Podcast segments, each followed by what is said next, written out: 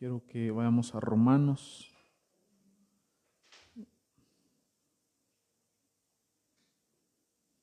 Capítulo 13. Ya vamos en el capítulo 13, hermanos.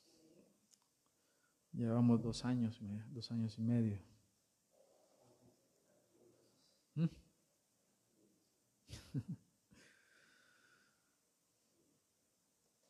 Vamos a, darle lectura, hermanos, a este texto. Y hermanos, quiero decirles que este texto eh, ha sido un poco difícil. Ya vamos a ver por qué este texto es difícil.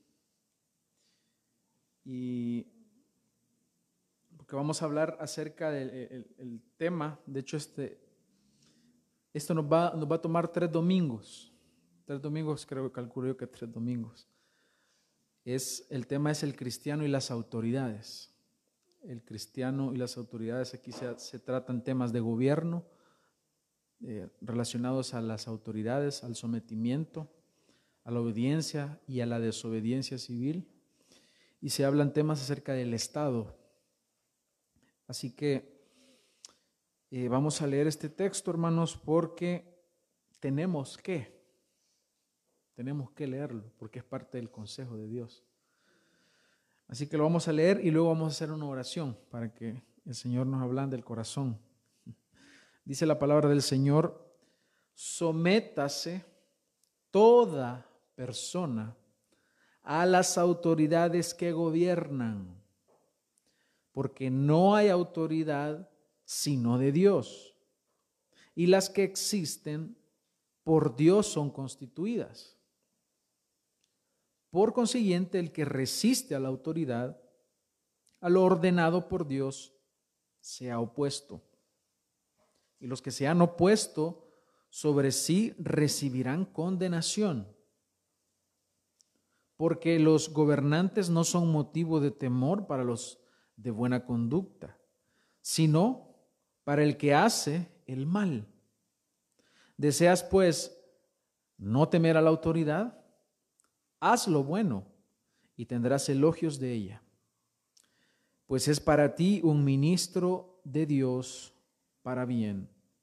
Pero si haces lo malo, teme, porque no en vano lleva la espada, pues ministro es de Dios, un vengador que castiga al que practica lo malo por tanto, es necesario someterse no solo por razón del castigo, sino también por causa de la conciencia, pues por esto también pagáis impuestos, porque los gobernantes son servidores de Dios, dedicados precisamente a esto. Pagad a todos lo que debáis, al que impuesto, impuesto, al que tributo, tributo al que temor, temor, al que honor, honor. Hasta ahí vamos a dejar la lectura, hermanos. Les invito, hermanos, que oremos al Señor. Amado Dios, te damos las gracias en esta preciosa mañana, que hoy nos das este privilegio de venir delante de tu palabra, delante de estos textos, esta porción que será nuestro alimento espiritual. Te rogamos que nos hables.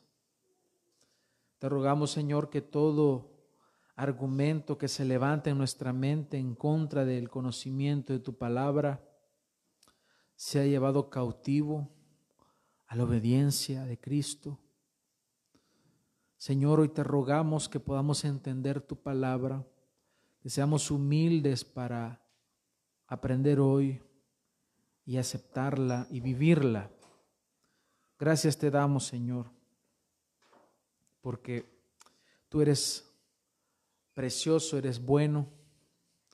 Y ayúdame a mí, Señor, a poder exponer la verdad del Evangelio, de tu palabra, sin alterar, sin añadirle, sin quitarle, sino hablar lo que tú nos has dejado y que quieres hoy que conozcamos. Amén. Hermanos, en el púlpito cristiano de hoy en día púlpito cristiano de la actualidad, muchas veces los predicadores deciden evadir algunos temas y se seleccionan algunos temas que pueden ser para ellos más rentables porque mueven las emociones y aparentemente pues son más espirituales.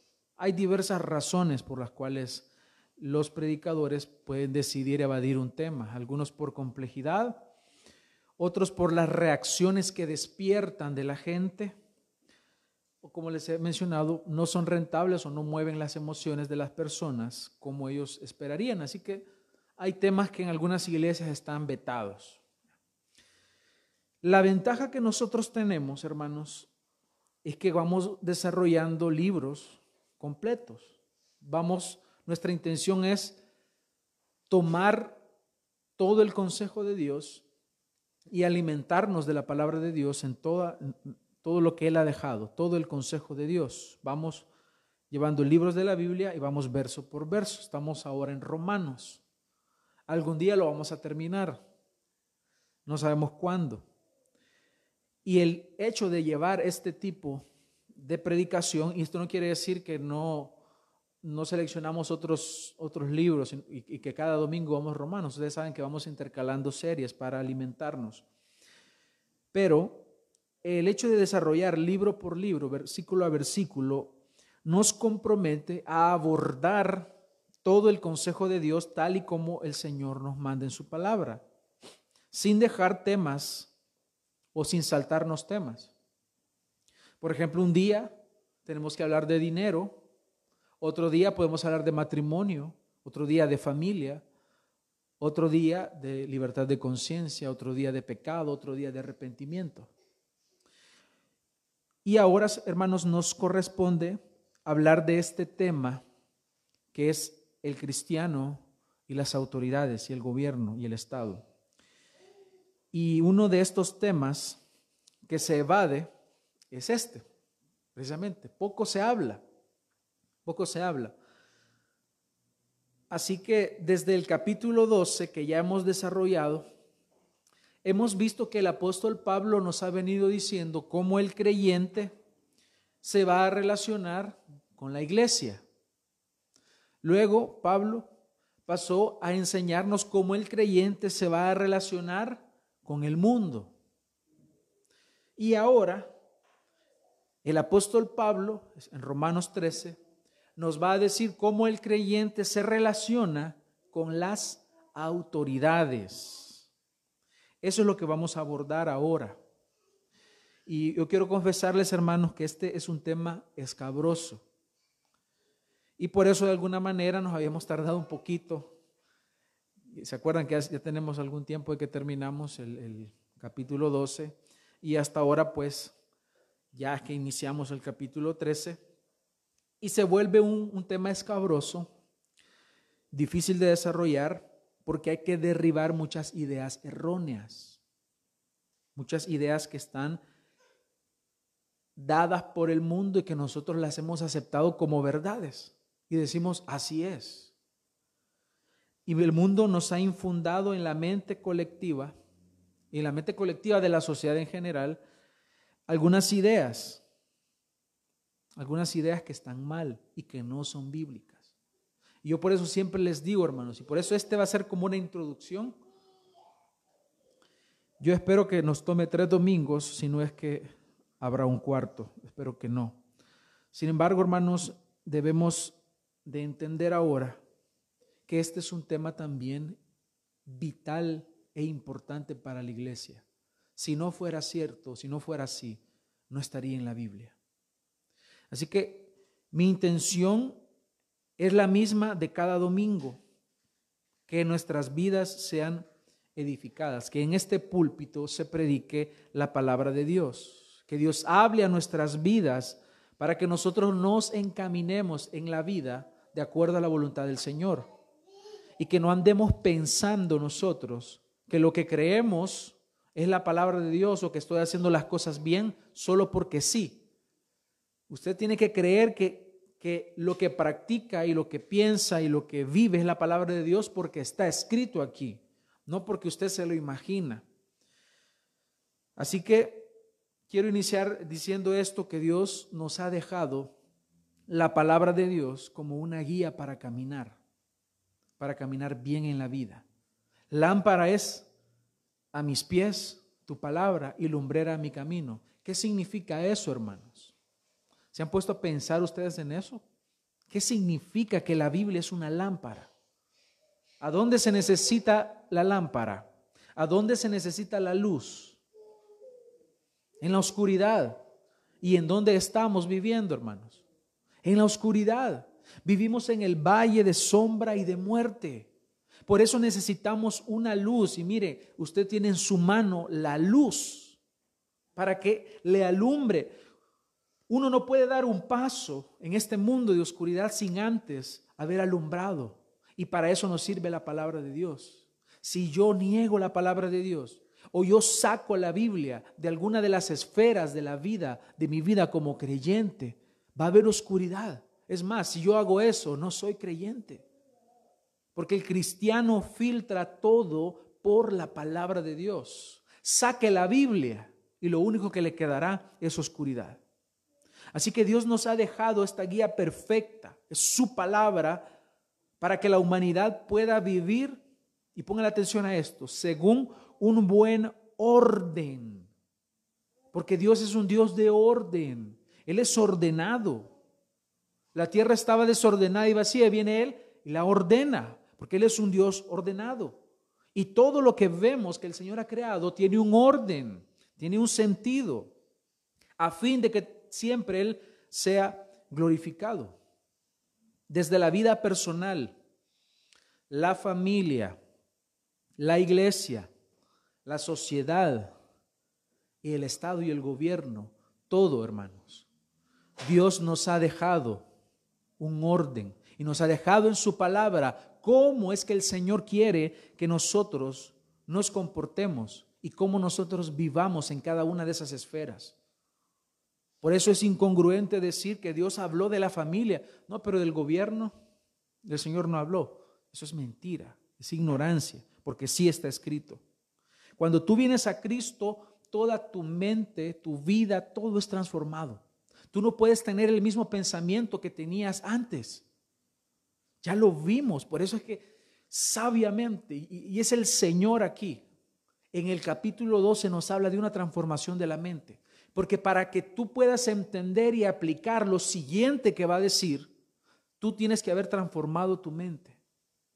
Si no, no, puede, puedes practicarlo. No puedes vivir en obediencia, a menos que haya una obra de transformación en tu mente. Así que cuando tú vienes a Cristo, tu mente es transformada. Tú no puedes pensar ya como antes. No puedes pensar como el mundo. No puedes tener las ideas del mundo o no puedes pensar como a ti se te dé la gana, porque tú eres un esclavo de Cristo y tienes la mente de Cristo. Eso es lo que nos dice la palabra. Así que todas las esferas de tu vida como creyente son transformadas o son afectadas por la palabra de Dios. Tú has pasado de la muerte a la vida. Has pasado de las tinieblas al reino de su amado Hijo. Has pasado de las tinieblas a la luz. Dice Colosenses 1:13, porque Él nos libró del dominio de las tinieblas y nos trasladó al reino de su Hijo amado. Así que diciendo esto, hermanos, debemos entender que lo que Dios quiere es que vivamos de esta forma, como dice Primera de Timoteo 2.2. Exhorto ante todo a que se hagan rogativas, oraciones, peticiones y acciones de gracias por los hombres, por los reyes y por todos los que están en eminencia. ¿Para qué, hermanos? Para que vivamos quieta y reposadamente en toda piedad y honestidad, porque esto es bueno y agradable delante de Dios nuestro Salvador. Dios quiere que nosotros vivamos quieta y reposadamente, que vivamos bien. Por eso oremos por los gobernantes, oremos por los que están en eminencia, oremos por los que el Señor ha puesto en autoridad. Y eso es, esto es congruente con todo el Evangelio. Tú vives en el reino de Dios, pero mientras ese reino no se consuma, porque esperábamos la venida del Señor, mientras el rey no viene y estamos acá, en este valle de sombra y de muerte, el Señor nos ha dejado lineamientos para que nosotros vivamos. Así que hermanos, una de las áreas que solemos pensar que no concierne a la vida de Dios es el tema de la política. ¿Qué piensan ustedes cuando escuchan esta frase? Vamos a ver. Escuchen. La política es del diablo. ¿Dicen amén o no amén? La política es mala o la política es corrupta. ¿Acaso no es lo que escuchamos, hermanos? Una cosa es la política y otra cosa es la politiquería. ¿Y qué es lo que tenemos hoy en día, hermanos? Sí tenemos un sistema corrupto. Por eso es que tenemos en la mente que la política es corrupta. Porque, como oraba Jonathan, los que están gobernando, sea de un color o de otro, y aquí hermanos, no estamos, esto es parejo, los gobiernos están hechos por hombres que son pecadores. Y todo lo que el hombre toca y lo altera y lo mueve y lo saca del orden que Dios ha establecido, se corrompe. El mundo viene y mete sus manos en el matrimonio y lo destruye. En la crianza de los hijos y lo destruye. ¿Por qué? Porque procede de corazones corrompidos. Ahora lo que vamos a hablar, hermanos, y quiero hacer esa diferencia. Quiero hacer esa diferencia. Vamos a hablar de la visión cristiana de la política. Ya vamos a ver el concepto de política, porque no, quiero que me estén viendo así un poco raro. Ya vamos a ver de qué es esto, hermanos. Ya vamos a ver de qué, de qué se trata esto. Porque decimos, ¿acaso la política tiene algo que ver con Dios? Claro que sí, porque está escrito, lo que vamos a ver hoy está escrito en la palabra de Dios. Por lo tanto, tiene que ver con Dios, porque Dios es el creador y el sustentador de todo lo que existe. Y la vida política es parte del buen orden creacional de Dios. ¿Cuál es el problema? Que los hombres lo han alterado y han ocupado para su propio beneficio la política y la han alterado. Y antes de seguir, hermanos, quiero que seamos maduros en esto. Y que no digamos, hoy en el culto no me edifiqué porque no se habló de nada espiritual. Porque esto es espiritual. Claro que es espiritual. Porque lo que vamos a ver, hermanos, son principios bíblicos. Y como lo he dicho antes, Estar, existe Romanos 3, hermanos. ¿Yo cómo lo voy a saltar? ¿Cómo lo voy a quitar y voy a decir, no, que nos vamos a pasar al 14 o al, o al versículo 8 porque ese es muy controversial? Hermanos, tenemos la obligación de verlo y desarrollarlo. Es espiritual, concierne a nuestra vida espiritual. Así que lo que vamos a ver, hermanos, son principios bíblicos que Dios ha hablado respecto al creyente y al gobierno. Así que hermanos, esta palabra que nos, nos cuesta a veces entender que es la política, y no me voy a poner como aquel filósofo, me acuerdo cómo es que Dagoberto, don Dagoberto, unos conceptos bien, bien largos, un, político famoso, politólogo famoso aquí en el país. Entonces, ¿qué es la política? Hermanos, es la ciencia de gobernar. Eso es todo. Política viene del griego, de la palabra griega polis. Las polis eran las grandes ciudades. Las grandes ciudades que existían, que hermanos tienen que ser gobernadas. Es lo que concierne a lo público. Eso es la política. Así de sencillo. Es la ciencia de la gobernación, es de gobernar.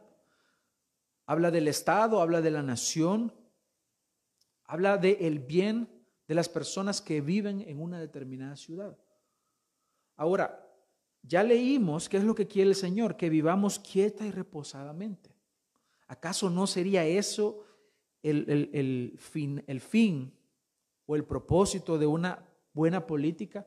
Que vivamos bien, que vivamos ordenadamente, que usted pueda trabajar y que pueda cumplir con la palabra del Señor que dice que tenemos que ganarnos el pan de cada día, que hay que ir a trabajar para poder comer. ¿Acaso no nos dice el, Señor que el que no trabaja, que no coma? Es decir, las personas que tienen la capacidad para trabajar, pero en vez de ir a trabajar no quieren hacer nada, hay un problema con estas personas. Entonces, ¿qué es lo que tiene que hacer la buena política? Proveer las condiciones para que haya trabajo, para que las personas puedan vivir mejor, puedan vivir quieta y reposadamente.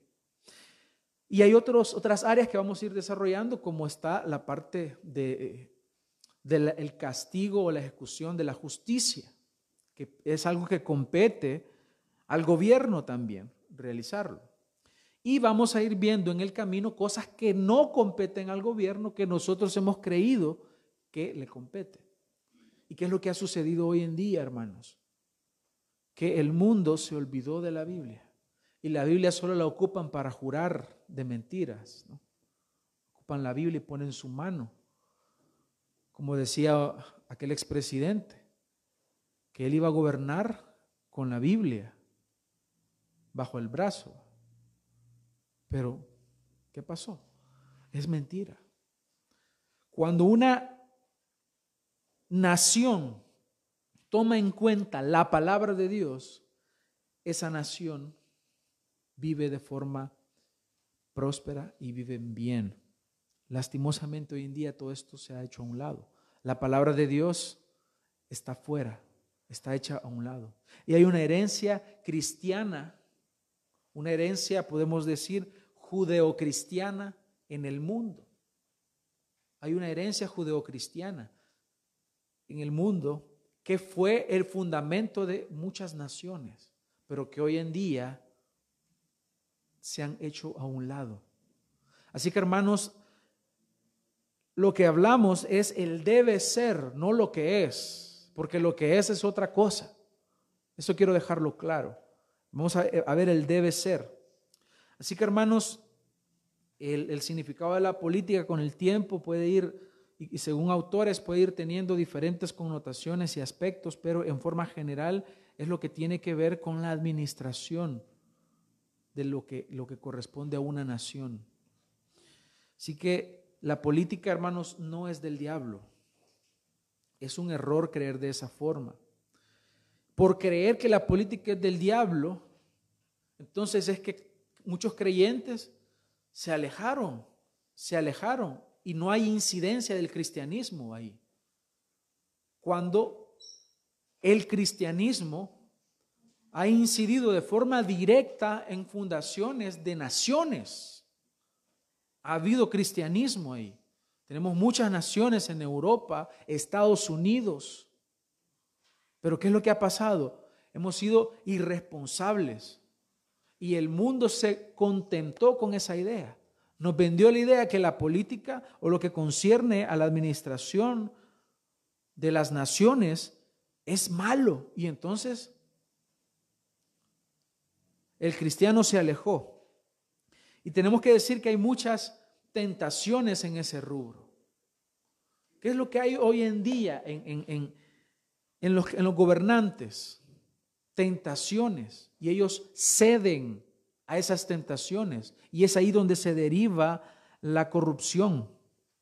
Pero no porque eso sea así, quiere decir que el cristiano debe huir de, huir de esos temas o debe alejarse. Más bien tenemos un llamado a equiparnos con la palabra de Dios y con las armas del Espíritu Santo para nosotros poder tener una vida que agrade a Dios aún en esa área, porque el Señor ha hablado. Así que vamos al texto.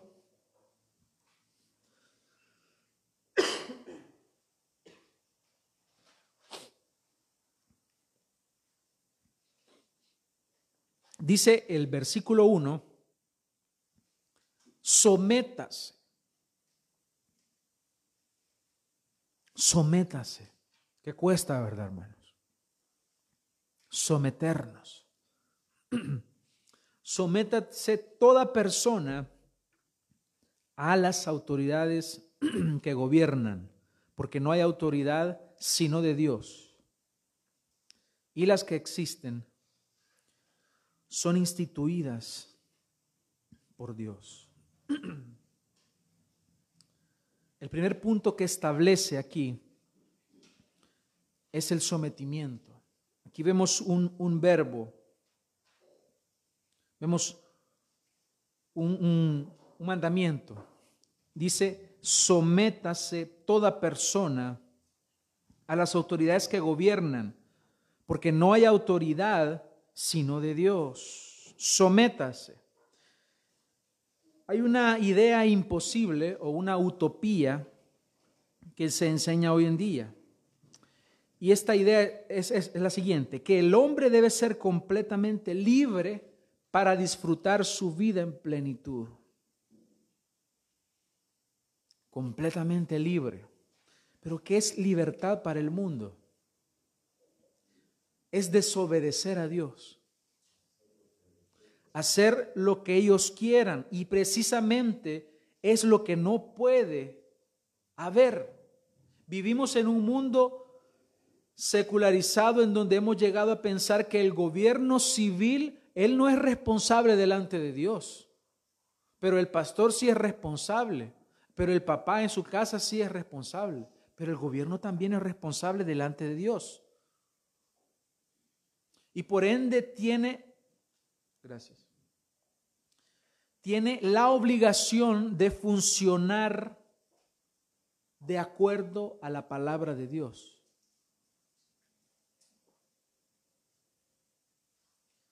Así que el Estado, ¿quién instituyó el Estado, hermanos? Dios. ¿Quién instituyó la iglesia? Dios. Es Dios quien ha instituido esto. Por lo tanto, cualquier autoridad que posea tanto el Estado como la iglesia derivan totalmente de Dios, lo cual hace que el Estado y la iglesia rindan cuentas a Dios. El papá, que es, o, el esposo en el hogar, que es la cabeza, ¿a quién le va a rendir cuentas de su hogar? A Dios. El esposo le va a rendir cuentas a Dios de su esposa. El esposo o el papá va a rendir cuentas a Dios de su hogar, porque el Señor se ha instituido la familia. Y quien va a rendir cuentas es el hombre. Esto no significa que el hombre es más que la mujer, hermanos, como el mundo nos ha vendido la idea. No es así. Al mismo tiempo, si llevamos ese mismo principio bíblico, que nos es imposible de negar, lo llevamos a la institución que Dios ha hecho, como es el Estado y como es la iglesia. ¿Quiénes van a rendir cuenta? Los gobernantes, los pastores, los diáconos, los que están gobernando en la iglesia, van a rendir cuentas delante de Dios, porque el Señor lo ha instituido. Dice el Salmo 24.1, del Señor es la tierra y su plenitud, el mundo y los que en él habitan. Somos del Señor Así que el buen funcionamiento del Estado sí concierne a la palabra de Dios y debe ser entendido y atendido por nosotros como creyentes. Así que Dios está a la cabeza como autoridad suprema y nos ha dejado este orden para la vida porque Dios no desea esto. Jueces 17:6, subráyelo, apréndaselo, léalo. Dice, en aquellos días no había rey en Israel, cada uno hacía lo que a sus ojos le parecía. Dios no quiere esto en las naciones. Dios no quiere que cada uno viva como quiere, transgrediendo sus mandamientos, ofendiendo a Dios. Hermanos, esto es, no, se debe, no debe de ser así. En aquellos días no había rey en Israel, no había autoridad. Y como no había autoridad, entonces ¿qué pasaba? Cada uno hacía lo que quería, lo cual genera un desorden. Y eso va en contra del orden establecido por Dios. Por eso Dios no quiere que haya desorden en una nación. Y por eso es necesaria la figura de una autoridad, que viene, esa autoridad tiene eh, una autoridad o esos gobernantes tienen una autoridad que procede de Dios. Por tal razón, ya que el hombre es malo por naturaleza, sin facultades de buscar a Dios por sí mismo y tiene el entendimiento y el corazón entenebrecido, por eso es necesario que haya autoridad sobre cada nación. Y esa autoridad se llama gobierno y lo ha establecido el Señor. Así que en este primer versículo encontramos un mandamiento, una acción, un verbo que está ahí, que está dicho como un mandamiento. Y dice, sométase. Pero el mundo dice, que el hombre tiene que ser verdaderamente libre, cuando lo que está detrás de eso es esclavitud al pecado. Porque la verdadera libertad, paradójicamente, es ser esclavo de Dios. Esa es la verdadera libertad. El hombre es verdaderamente libre cuando se somete a la voluntad de Dios. Ahí hay verdadera libertad. Conoceréis la verdad y la verdad os hará libre, libres. Fuera de ello, lo que existe es esclavitud al pecado. Sin embargo, el hombre es un ser que no depende de sí mismo. Yo no dependo de mí mismo. Yo dependo de Dios totalmente. Y por lo tanto debo someterme a su autoridad. Yo no puedo dar un paso si el Señor no quiere.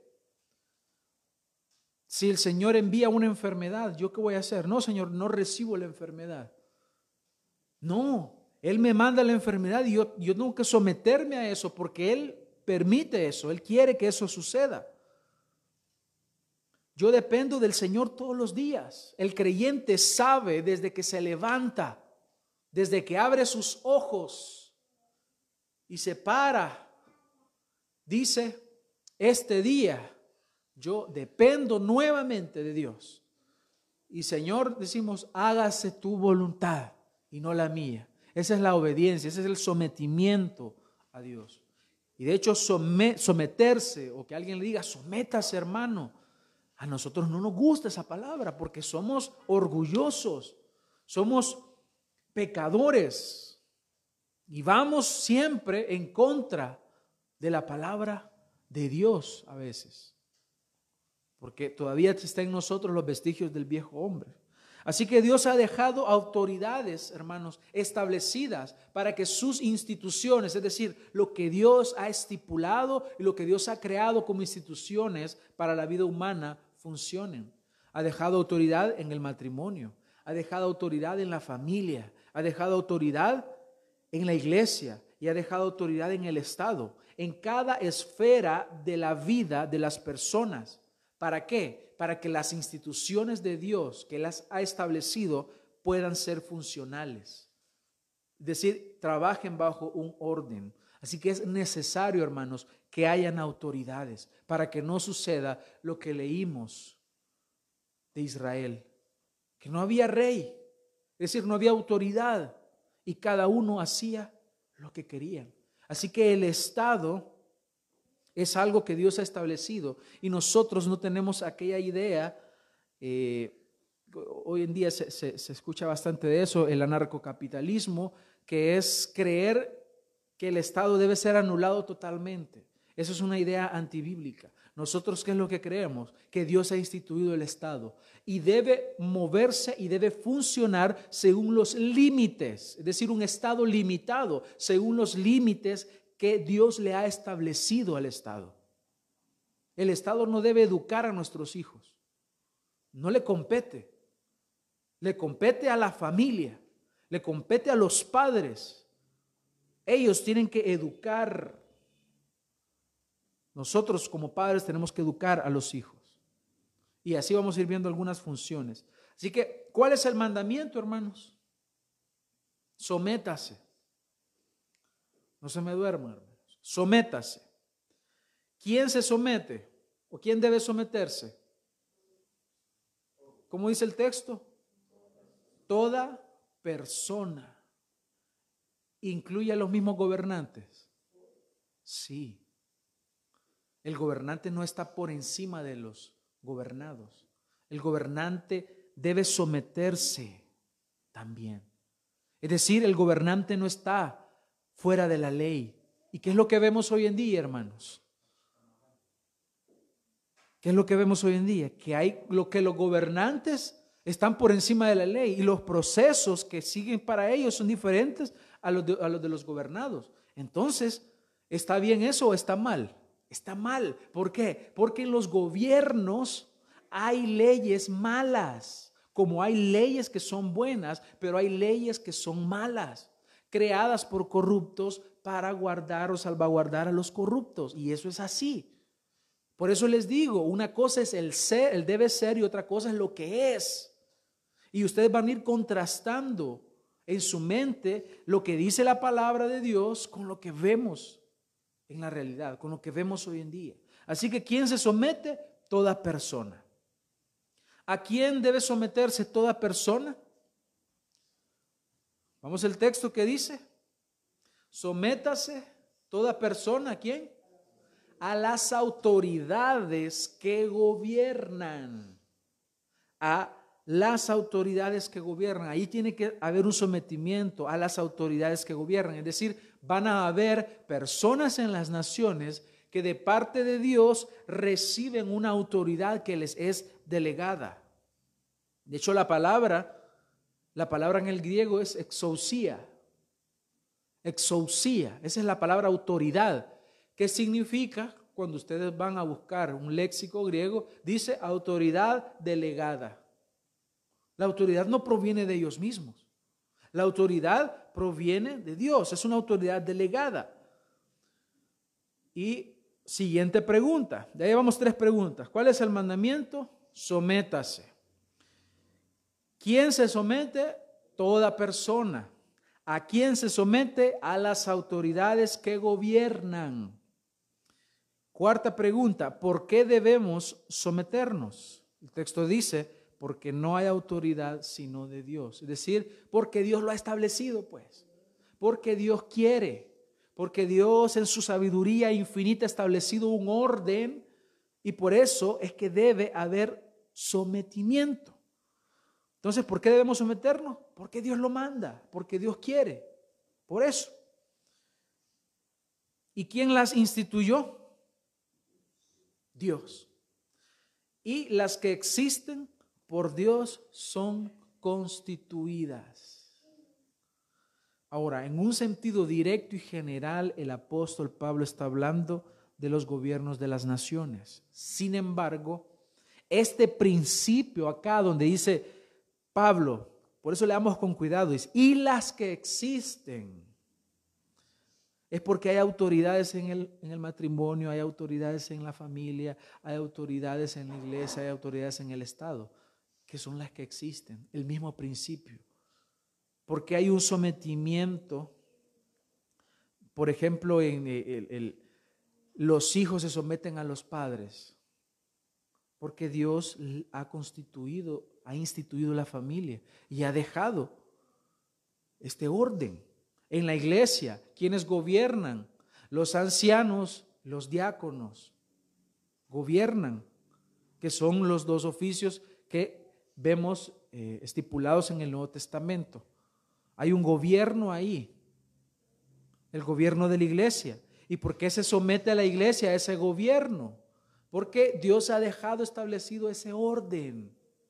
Entonces, el mismo principio, principio funciona acá. Así que la pregunta, ¿quién las instituyó? Dios. Él las instituyó. Estas preguntas derivan, hermanos, del primer versículo. ¿Verdad que hermanos no es complicado? No es complicado. Es algo muy claro.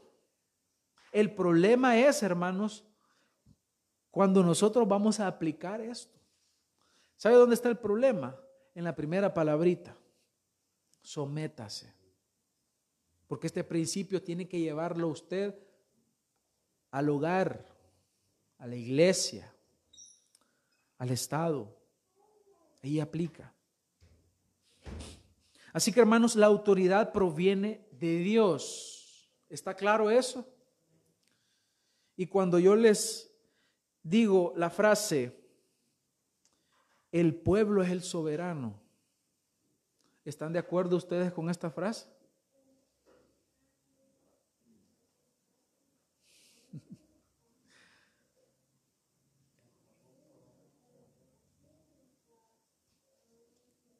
Ahí se complica un poco la cosa, ¿verdad? Por lo menos ya nos entra la duda, porque es lo que la idea común. El pueblo ha elegido. El pueblo nos eligió soberanamente, político hablando. Estamos gobernando por el pueblo y para el pueblo. Son las palabras comunes.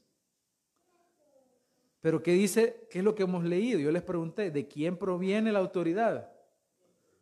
O sea que no la da el pueblo, hermanos. No la da el pueblo. Las personas suelen comentar que una persona tiene esa autoridad porque le es dada por el pueblo o por la gran mayoría. El 97%. Esta idea es la idea de la democracia o de la soberanía popular y es muy común en nuestros países latinoamericanos, bueno, en el occidente, es muy común, porque se cree que el pueblo o la gente o la gran mayoría es quien da la autoridad. Y si eso fuera así, hermanos, eso anula por completo. O si yo creo de esa manera, habría una contradicción, porque entonces estaría diciendo que hay dos entes que dan la autoridad. Pero nosotros sabemos que es, es Dios, es finalmente Dios. Así que debemos de quitarnos de nuestra boquita decir que el pueblo es el soberano, porque no es el pueblo, porque hay un solo soberano.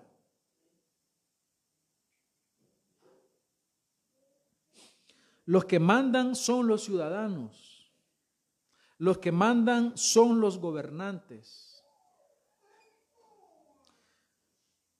Los funcionarios son nuestros empleados. ¿Verdad que escuchamos bastante eso? Nosotros les pagamos a ustedes, ustedes son nuestros empleados. No funciona así. Tampoco. No funciona así. Este enunciado que está muy arraigado en nuestras mentes también debe ser filtrado por la palabra de Dios. Y cuando yo le, hago, le paso Romanos 13 como filtro, no pasa. No pasa, hermanos. Se queda atrás. Entonces, ¿es el pueblo un fundamento suficiente para, para elegir a las personas que van a dirigir los destinos de la nación? Es más, ¿estamos todos conscientes y preparados de qué significa participar de elecciones, por ejemplo. ¿Cuándo hay elecciones acá? El otro año. Vaya, imagínense. Vamos, no estamos hablando del tema porque ahorita hay elecciones, así que para que no vayan a decir por las elecciones. No, pero viene a tiempo la palabra. Porque debemos tener, o sea, los, los habitantes de una nación deberían estar preparados y bien enterados y, de desarrollar esa sabiduría para saber quién es la persona indicada para poder dirigir los destinos de una nación. ¿Por qué, hermanos? Porque la palabra es clara en decir en, en Jeremías 17:9, engañoso es el corazón. ¿Qué dice? Más que todas las cosas. ¿Quién? Eh, ah, y dice, y perverso, dice Jeremías 17:9. ¿Quién lo conocerá? Es que así es nuestro corazón. Es engañoso y es perverso. Así es nuestro corazón. Así que yo no les puedo decir a alguien que viene pidiendo consejo, mire, fíjese que yo no sé si casarme con, con ella o con él. Confía en tu corazón. A lo que tu corazón te, te dicte. Lo estoy mandando al hoyo. ¿Por qué? Porque el corazón es engañoso y es perverso. Por eso. Así que yo no puedo dar ese consejo. Si la palabra de Dios dice, maldito el que confía en el hombre. Nuestra confianza debe estar puesta en Dios. Y hay una pregunta, ¿quién lo conocerá? Más adelante dice que Él lo conoce. Él, él te conoce a ti. Así que las masas, estos grandes grupos de personas, pueden ser movidos fácilmente por un discurso que es bien elaborado. Esto ha funcionado en los 20 años de aquel partido y los otros 10 del otro y los que están ahora. Y funciona igual.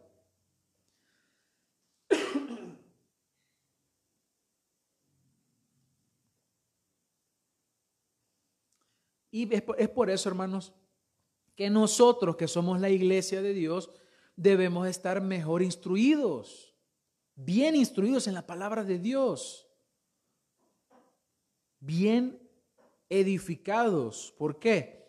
Para que no seamos engañados, porque nos, toda, como ese, dicho bien, popular que, que, se oye mucho en nuestro país, yo no sé si en otros países lo usan, pero aquel, aquel dicho, ¿verdad? Nos dan a tol con el dedo.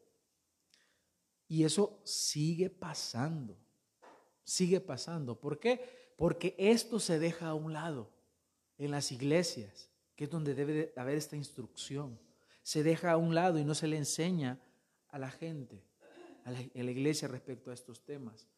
Así que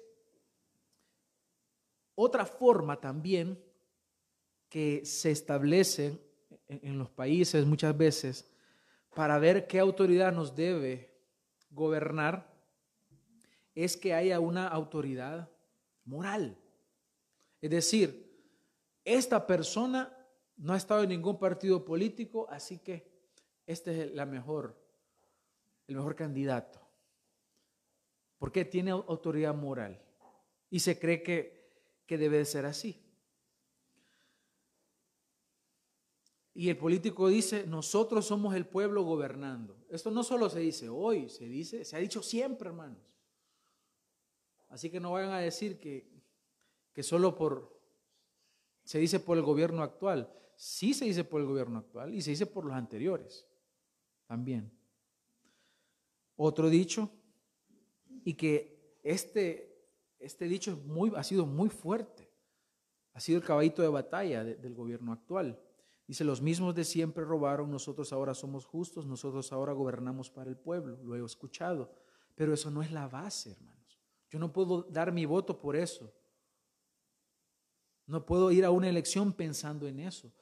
¿Por qué? Porque entonces yo estoy diciendo que la base va a ser esa autoridad que yo percibo como buena. Como tampoco puede decir, puedo, llegar a pensar que el pueblo es el que finalmente está gobernando, porque no es así, hermanos. No es así. La autoridad moral quiere decir que son elegidos por su conducta intachable. Y aparentemente eso puede sonarnos lógico, pero una persona puede tener un, puesto de gobierno, un puesto político y ser una persona intachable, pero puede ser que no tenga las capacidades para el cargo. Pero acá no se elige por capacidades. Entonces ya nosotros nos podemos dar cuenta que hay algo que está mal, que está mal. Ya ahora, ¿verdad? Entonces debemos soportar a alguien que es corrupto, pero que es capaz. No, hermanos, no estamos hablando de eso. Debemos aspirar, hermanos, que la corrupción sea eliminada en nuestro país, que no haya corrupción. ¿Cuándo va a poder lograrse eso?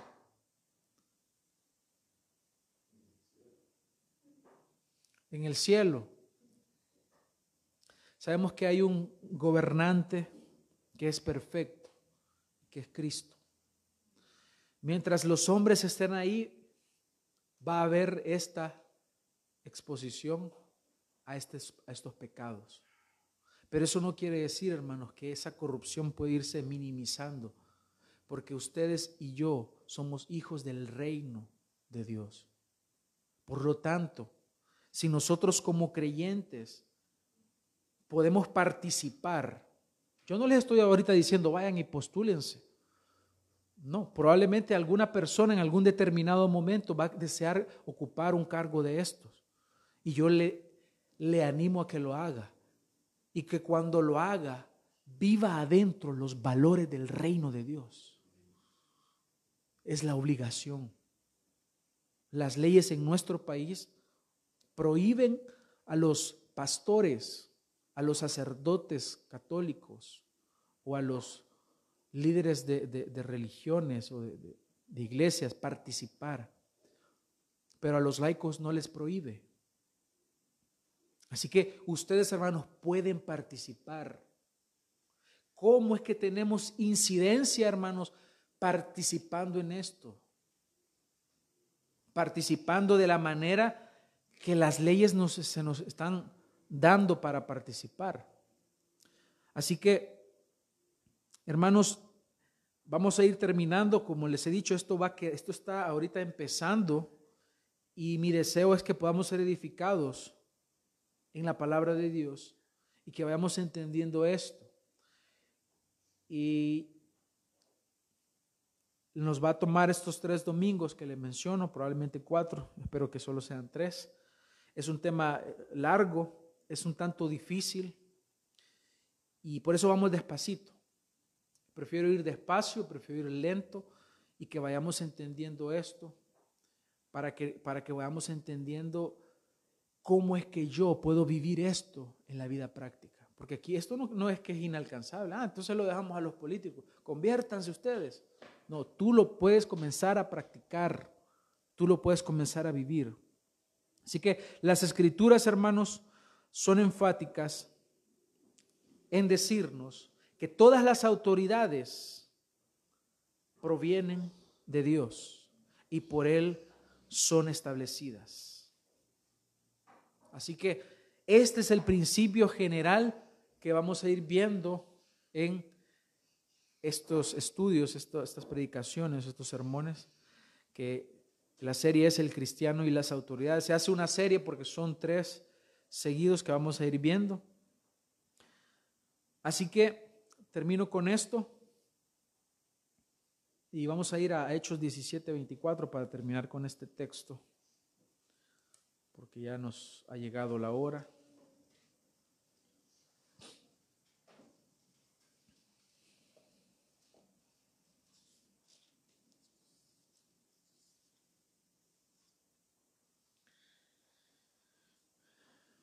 Dice, el Dios que hizo el mundo y todas las cosas que en él hay, siendo Señor del cielo y de la tierra, no habita en templos hechos por manos humanas, ni es honrado por manos de hombres, como si necesitase de algo, pues Él es quien da a todos vida y aliento y todas las cosas, y de una sangre ha hecho todo linaje de los hombres, para que habiten sobre la faz de la tierra, y les ha prefijado el orden de los tiempos y los límites de su habitación para que busquen a Dios si en alguna manera palpando puedan hallarle, aunque ciertamente no está lejos de cada uno de nosotros, porque en él vivimos y nos movemos y somos como algunos de vuestros propios poetas que han dicho, porque linaje suyo somos. Siendo pues linaje de Dios, no debemos pensar que la divinidad sea semejante a oro, plata o piedra, escultura de arte y de imaginación de hombres. Pero Dios, habiendo pasado por alto los tiempos de esta ignorancia, ahora manda a todos los hombres en todo lugar que se arrepientan, por cuanto ha establecido un día en el cual juzgará al mundo con justicia por aquel varón a quien designó, dando fe a todos con haberle levantado de los muertos. Hasta ahí vemos que nos manda por todo el proceso que existe, que Dios ha creado al hombre, le ha prefijado los días, le ha marcado los límites de su habitación, pero finalmente nos dice que ha establecido un día en el cual juzgará al mundo con justicia, que esa justicia que este mundo proclama tener, esa justicia social que se proclama hoy en día, no es más que una burla de una verdadera justicia, la cual va a ser impartida finalmente en el día del juicio. Pero mientras tanto, tenemos nosotros la obligación como hijos de Dios de vivir de acuerdo a los principios establecidos en la palabra de Dios. Porque fuera de la palabra de Dios, lo único que hay es oscuridad. Así que que nuestras vidas sean iluminadas por la palabra de Dios, aún en esta esfera que poco se habla y que poco estamos acostumbrados a escuchar, como es el creyente y las autoridades civiles. Así que que Dios nos ayude a poder entender esto, que el único que gobierna sobre todas las cosas es Dios que Él está, él está por encima de los, de, los gobernantes, de los reyes, de los presidentes, de los congresistas, de los diputados, de los que están en eminencia. Él es quien tiene la autoridad. Jesús le dijo a Poncio Pilato, ninguna autoridad tendrías contra mí si no te fuese dada de arriba. La autoridad del gobierno, por lo tanto, de los gobernantes, de los policías, de los jueces, de los que están en eminencia en una nación, tienen un límite. No es ilimitada esa autoridad, tiene un límite. Pero la autoridad que el Señor tiene es sobre todo, sin límite. Así que hermanos, vamos a dejar acá este esta enseñanza y que el Señor nos siga ayudando a poder cumplir su palabra en esta semana que nos regala ahora el inicio de esta semana. Vamos a orar para concluir. Amado Señor, te agradecemos hoy por tu enseñanza, por tu palabra, porque tú, Señor, eres bueno y te pedimos perdón, Señor, por porque cuántas veces hemos hecho a un lado estas enseñanzas, esta palabra que tú ya nos has dejado, creyendo que no tiene importancia. Cuando si tú la has dejado, Señor, es porque tú deseas darnos esta revelación a nosotros. Ayúdanos, por favor, que la podamos aplicar entendiendo que el soberano eres tú, no la nación, no las personas, eres tú, Señor. Y tú estás sobre todo, entendiendo que los gobernantes tú los has puesto, les permites ostentar estos cargos y rendirán cuentas delante de ti, como rendiremos cuenta los padres de familia, los esposos, los pastores. Señor, Ayúdanos a poder entender que todos estamos sometidos y debemos someternos a tu voluntad, a lo que tu palabra nos enseña. Porque el propósito que tú tienes es ser glorificado. Y si no estamos glorificando, te estamos fallando gravemente a ese propósito. Llévanos con bien hasta nuestros hogares Pon alimento en nuestra mesa. Bendice la comunión de las familias, de los hermanos. Bendice nuestras vidas, Señor. Danos fuerzas para trabajar. Danos sabiduría, inteligencia para poder nosotros aplicar tu palabra y vivir, Señor, quieta y reposadamente. Oramos por los gobernantes de nuestra nación por el presidente, por los ministros, por los diputados. Oramos por los magistrados, por la policía, por los militares, por todos aquellos que ostentan un puesto público, para que traigas luz a sus vidas, porque están en oscuridad, para que les dé sabiduría, para que puedan actuar correctamente Señor, sabemos que siempre el gobierno humano tendrá fallas, porque solamente tú eres perfecto. pero te rogamos por nosotros que somos creyentes y que la palabra de Dios nos gobierna, que si tú nos permites o les permitas a nuestros hermanos llegar a puestos, cargos públicos, podamos vivir de acuerdo a tu palabra. Es nuestra oración hoy. Y que nosotros apliquemos tu palabra sometiéndonos a las autoridades que tú has dejado. En tu nombre oramos, Señor. Amén. Mira, hermanos, que la gracia del Señor sea con todos ustedes. Si usted ha traído alguna ofrenda, puede acercarse al cofre y puede hacer según el Señor le ha bendecido, según el trato que usted tenga o, que, o la decisión que usted haya tomado para poder ofrendar y bendecir la obra de esta forma. Que el Señor le bendiga, hermanos.